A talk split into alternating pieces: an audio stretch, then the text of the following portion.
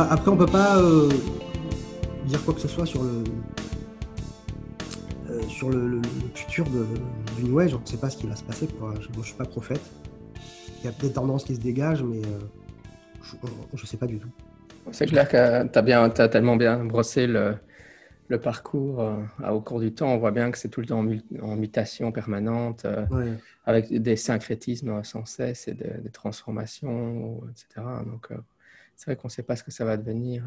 Moi, Ouais. moi, ce qui me frappe là-dedans, c'est que c'est vrai que les sceptiques, en général, on est très actifs sur le plan des médecines alternatives, mais c'est vrai que euh, on est moins actif euh, sur le, le New Age de manière plus générale. hein, euh, mais bon, c'est- c'est c'est- c'est cer- certainement parce que du, du côté des médecines alternatives, l'aspect scientifique est plus évident, Mhm. facilement critiquable. Euh, bon, évidemment, il y a un autre mouvement qui, est un peu juxtaposé, euh, où, enfin, où il y, a, un recouvrement avec le scepticisme, qui est évidemment le mouvement de lutte contre les sectes, où à ce moment-là, ça, tombe plus aussi de, leur côté, certainement. Et c'est vrai qu'il y a, des gens qui sont à la fois des sceptiques et dans le mouvement de lutte contre les sectes. Mais euh, ouais, non, c'est vraiment intéressant de, de voir l'évolution. euh, parce que dans le fond, c'est vrai que, parce que je, je- enfin, on arrive tout doucement à la conclusion, je pense, mais tu, tu, tu vois, tu, enfin, dans, ta- dans la conclusion, tu proposais euh, Nouvel Âge versus zététique. Je Mhm. sais pas trop comment on peut, on peut le- en parler, mais c'est vrai que la- le, le Nouvel Âge en tant que euh, cul- et produit culturel, euh, c'est vrai que les sceptiques essayent de produire un, produit culturel euh, antagoniste, on va dire, en faisant justement des vidéos, des chaînes YouTube, Mhm. etc., où on fait la promotion d'autres choses. Mais bon, après, le, le Nouvel Âge est une telle euh, nébuleuse que c'est très difficile d'être actif sur tous les fronts, c'est ça. Oui, bien sûr. Je voudrais juste, avant de, de glisser doucement vers cette conclusion, faire un petit point sur les sectes. Tu parlais des sectes. Euh, longtemps, on a pensé que les sectes et le New Age, c'était la même chose. Mais euh, on est face à un gros problème en ce moment.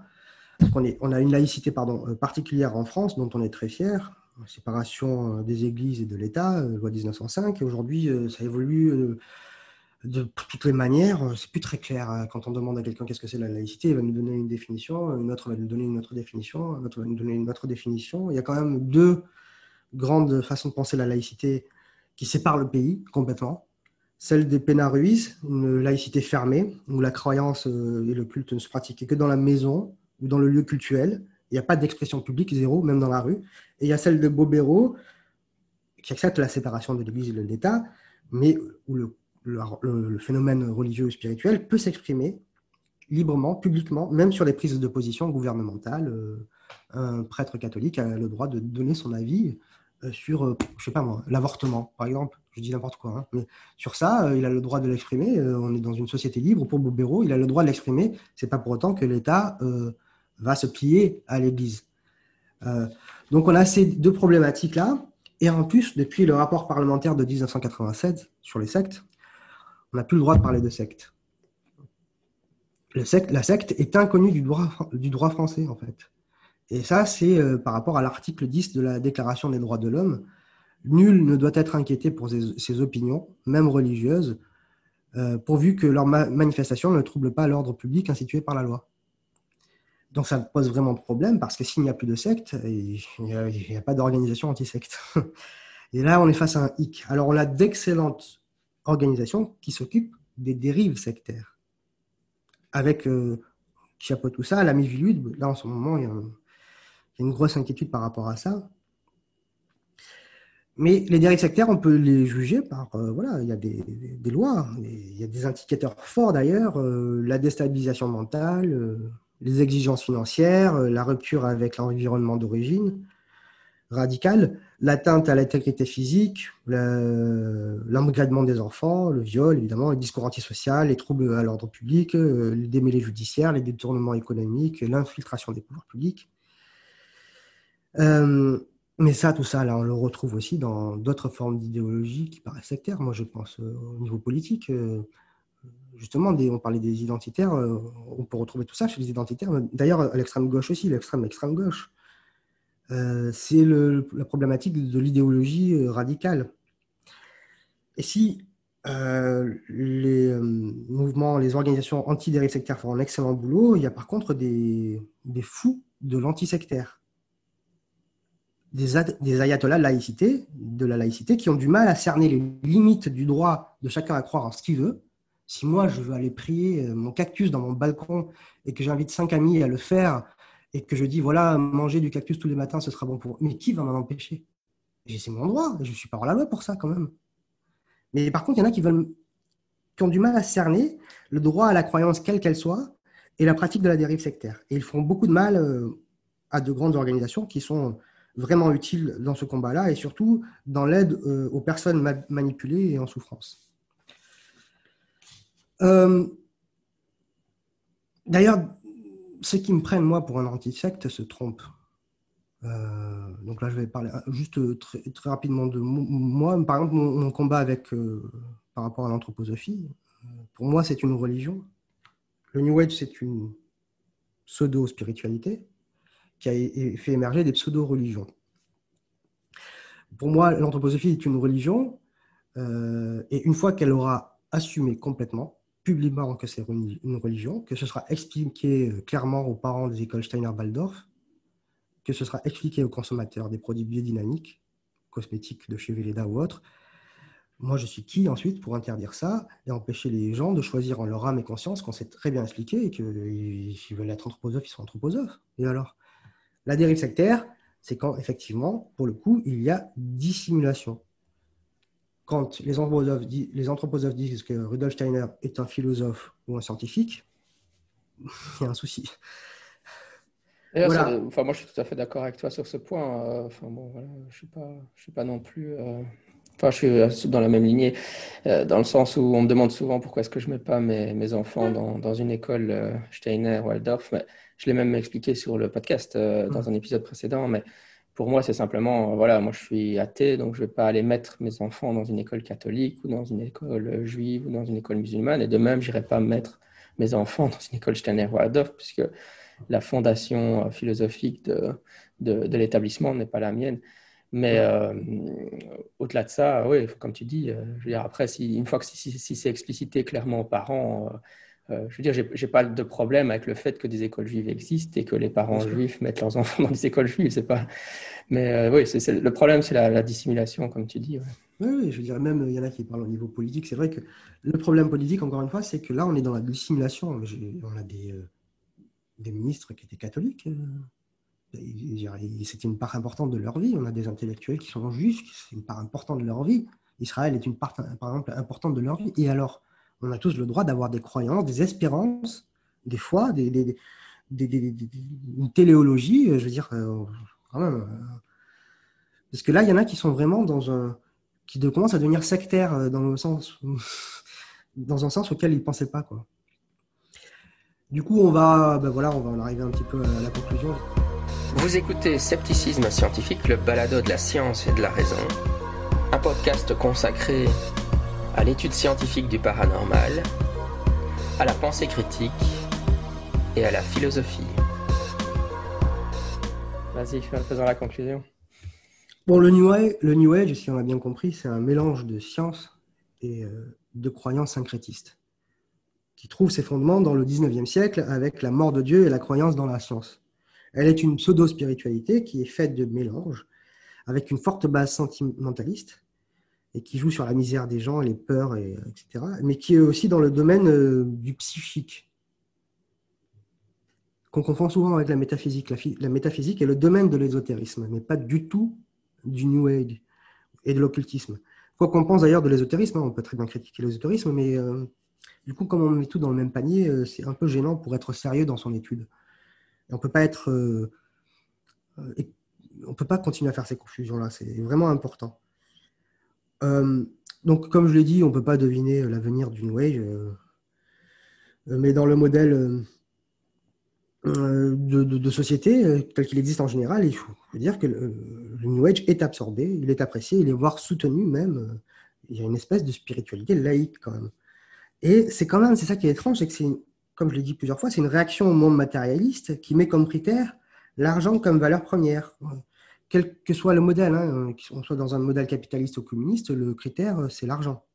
Qu'il soit euh, chacun pour soi ou qu'il soit partagé.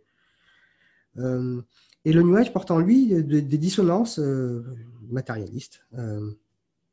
Hier, euh, c'était les fluides qu'on traduisait en Hertz. Aujourd'hui, c'est le, le potentiel humain traduit en termes quantiques. Le danger, c'est la dissimulation, ou quand c'est frontal, c'est le marketing, et ça se diffuse évidemment dans les sociétés. Il est important que les gens, pour moi, je pense, il est important que les gens soient au courant non de tel avatar New Age à un instant T, mais de son origine et de son historique. Et c'est là où, euh, justement, bon, là, on, a parlé un peu du New Age de la société actuelle et de celle qui va venir, et on ne peut pas trop euh, prévoir, mais justement par rapport à la, au mouvement qui est en train d'émerger depuis quelques années, euh, celui des rationalistes, des sceptiques qui se définissent par le, doute et la recherche scientifique moderne pour répondre à des points d'interrogation. Pour moi, je sais pas, c'est mon avis, mais je, trouve que ce mouvement-là est dans une impasse qu'elle veut peut-être franchir. Enfin, euh, ces mouvements-là peuvent dénoncer, débunker et euh, mettre au pilori un Casasnovas, comme c'est en train de se faire actuellement, ou un crève-cœur, parler de telle société. Euh. Sauf que, une fois que ces gens seront mis de côté, une fois qu'on aura pourri leur chaîne YouTube, une fois qu'on aura euh, mis ces gens-là en procès, il y aura d'autres Casas Novas et d'autres sociétés qui vont exister, qui vont émerger. Parce que le problème, tu, tu, en as parlé tout à l'heure, le, rationaliste zététicien, il est surtout intéressé par tout ce qui est scientifique. Euh, donc, en l'occurrence, il ne peut travailler que sur ce qui est appelé les pseudosciences il n'a pas lu les occultistes. Euh, en général, hein, je parle. Il y en a sûrement certains qui l'ont lu. Il n'a pas lu euh, euh, Eliphas Lévy, il n'a pas lu le Lotus Bleu, la revue du 19e siècle éditée par les théosophistes. Il n'a pas lu. Il n'a pas lu non plus trop les anciennes traditions. Il n'est pas au courant des divers mouvements. Il ne connaît pas l'histoire précise de la néo-spiritualité. Il est perclus de confusion sémantique. Il n'est pas capable de déterminer ce qui est emprunté et ce qui est vraiment du syncrétisme par rapport aux anciennes traditions, et ce qui est vraiment des anciennes traditions, parce qu'il ne connaît pas grand-chose, comme je viens de le dire. Puis il s'en fiche parce que pour lui, c'est du pareil au même, c'est de la croyance. Je parle pour, euh, en général, hein, je peux, il y a évidemment des, des, exceptions. Pour moi, c'est une erreur grave et même fatale qui va conduire euh, voilà, la zététique à se mordre la queue.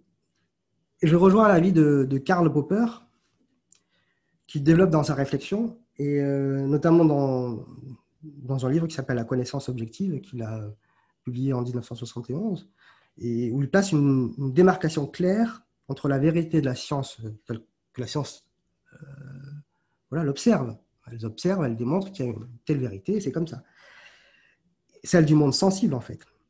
Et il marque cette démarcation donc, entre la vérité de cette science-là et euh, ce qu'il appelle la non-science ou la métaphysique, qu'il considère comme non prouvable ou non réfutable, et que la science moderne, pour lui, doit délaisser. Par contre, les spiritualités qui s'occupent ou qui cèdent de la science pour se trouver, prouver pertinentes, elles doivent s'y atteler objectivement. Or, aujourd'hui, on observe dans le scepticisme quelque chose qui n'a rien à voir avec euh, le scepticisme antique des Pyrrhoniens, celui de l'Antiquité, qui prônait euh, le doute pour atteindre la taraxie. Le, le deal, en fait, c'était euh, d'atteindre la paix parce qu'on ne peut pas répondre à toutes les questions. Le doute est partout. On peut essayer, mais on ne peut pas y arriver. Donc, on se calme, on se détend. C'est la taraxie. Euh, mais de toujours pratiquer le doute, évidemment. Aujourd'hui, euh, le scepticisme, moi, je trouve subjectif. Euh, parce que il se fait une idéologie qui attaque toutes les croyances en utilisant la méthodologie, je dis bien la méthodologie scientifique, pour nier donc ces croyances-là, et même les religions, la métaphysique, etc. Et son but, quelque part, pour un mouvement majoritaire, il me semble, hein, de ce que j'ai observé, c'est quand même euh, justifier euh, la science comme seule vérité et l'athéisme surtout, comme seule évolution possible. Si on reste croyant, c'est que vraiment on a un problème, euh, il y a quelque chose qui ne va pas au niveau de notre éducation et de notre cerveau. Quoi. On n'est pas évolué. Prenez ce but, cette idéologie, moi je suis d'accord. La place pour tout le monde, on est là pour discuter, pour évoluer. Mais utiliser la méthode scientifique pour cela, pour moi, c'est idéologique. Si la zététique veut juger, pourquoi pas, tirer, trier le bon grain de livret, elle doit commencer par son milieu et nettoyer le milieu scientifique, par exemple. Je dis bien le milieu, je ne dis pas la science.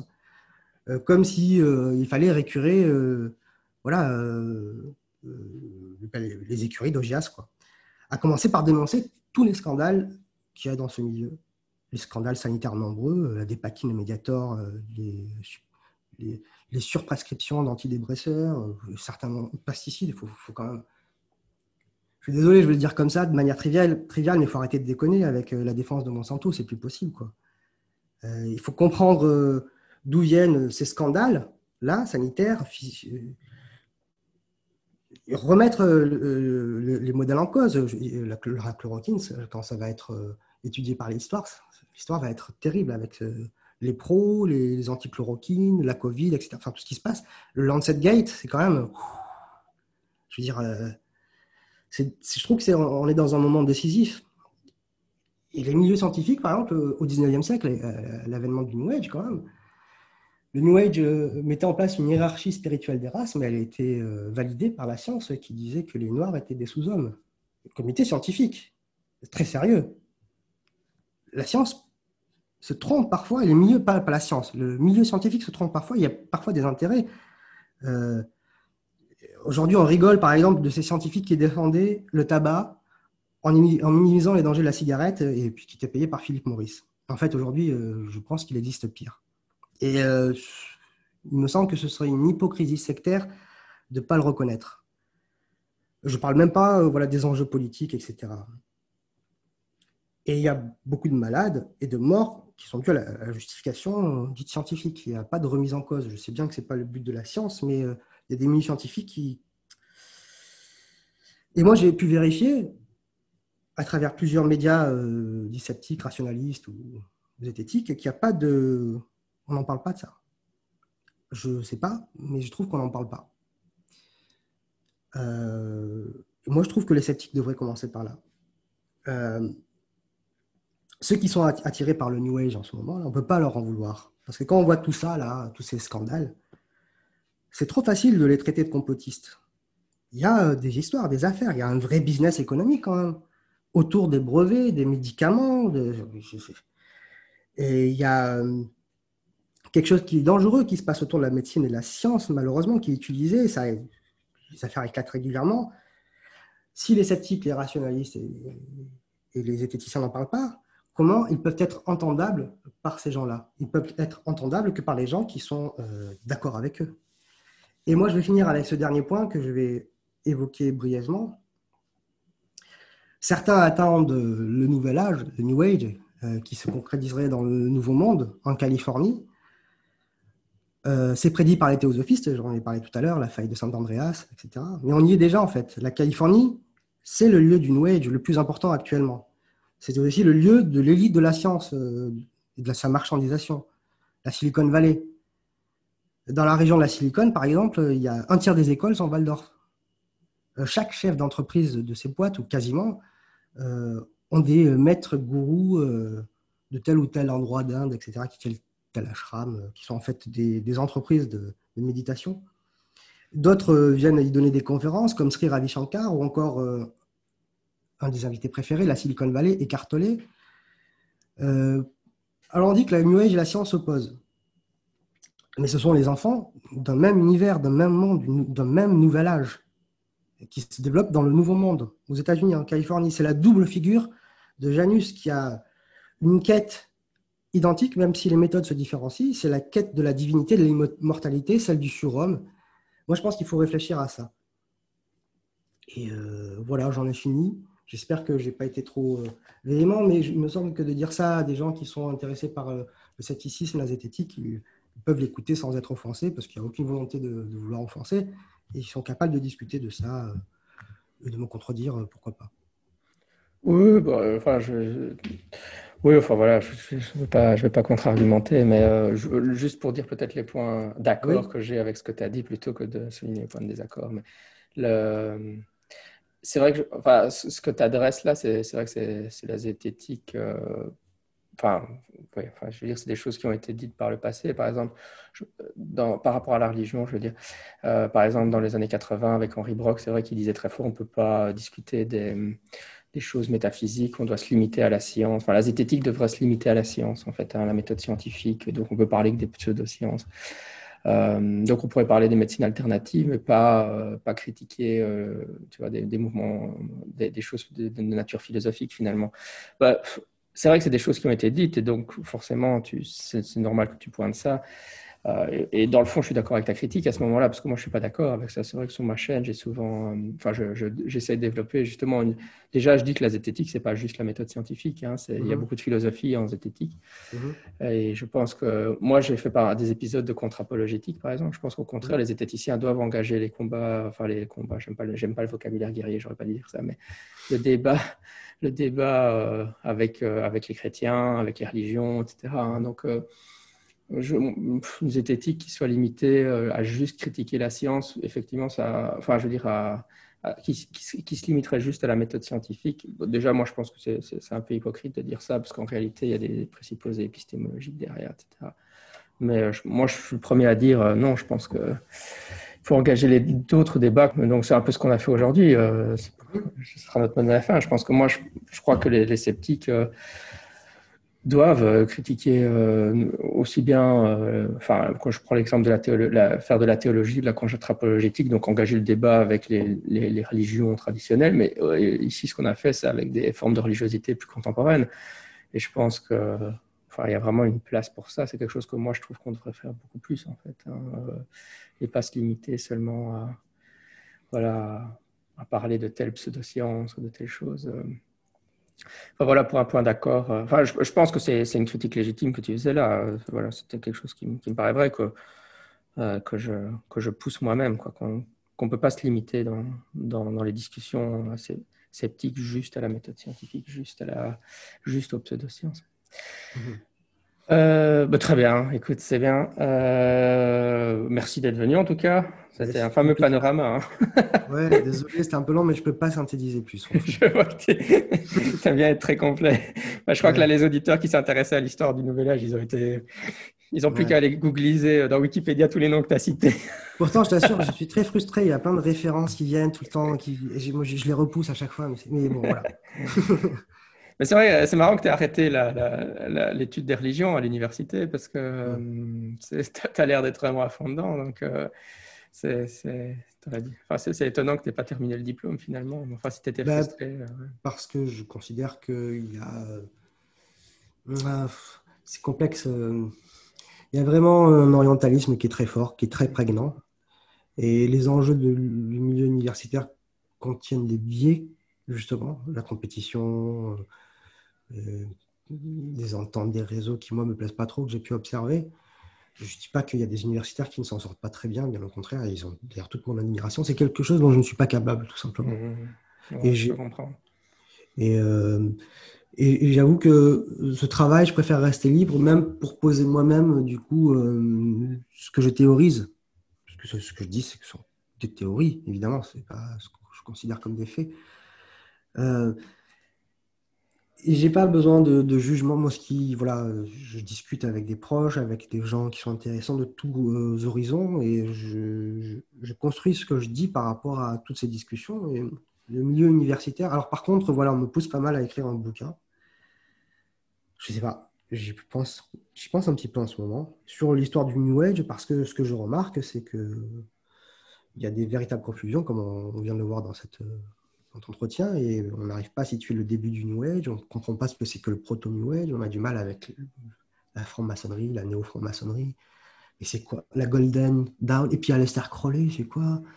Et puis, si je te dis la Societas Rosicruciana Sinenglia, tu me dis, bon, ça, j'ai pas entendu parler. Enfin, il y a, je pourrais développer, développer, j'ai des sources, j'ai lu des bouquins en plus dans le texte, quoi. Et puis, comme je maîtrise quelques langues, j'arrive à me débrouiller, à lire vraiment dans la langue originelle je pense que j'ai des choses à partager et euh, qui mériteront ensuite d'être débattues. On verra. Non, c'est clair. Écoute, très bien. Je suppose donc pour les gens qui voudraient en savoir plus sur tout ça, on les renvoie vers ta chaîne YouTube qui s'appelle aussi euh, Shadow Ombre. Hein. Oui, parce que c'est ton lieu principal de, contact. C'est ça. C'est ma poste. Et euh, bah voilà, on garde, on garde le contact à une prochaine fois peut-être. Avec plaisir et merci encore une fois pour cet entretien. Allez, ciao, ciao, ciao. bye bye.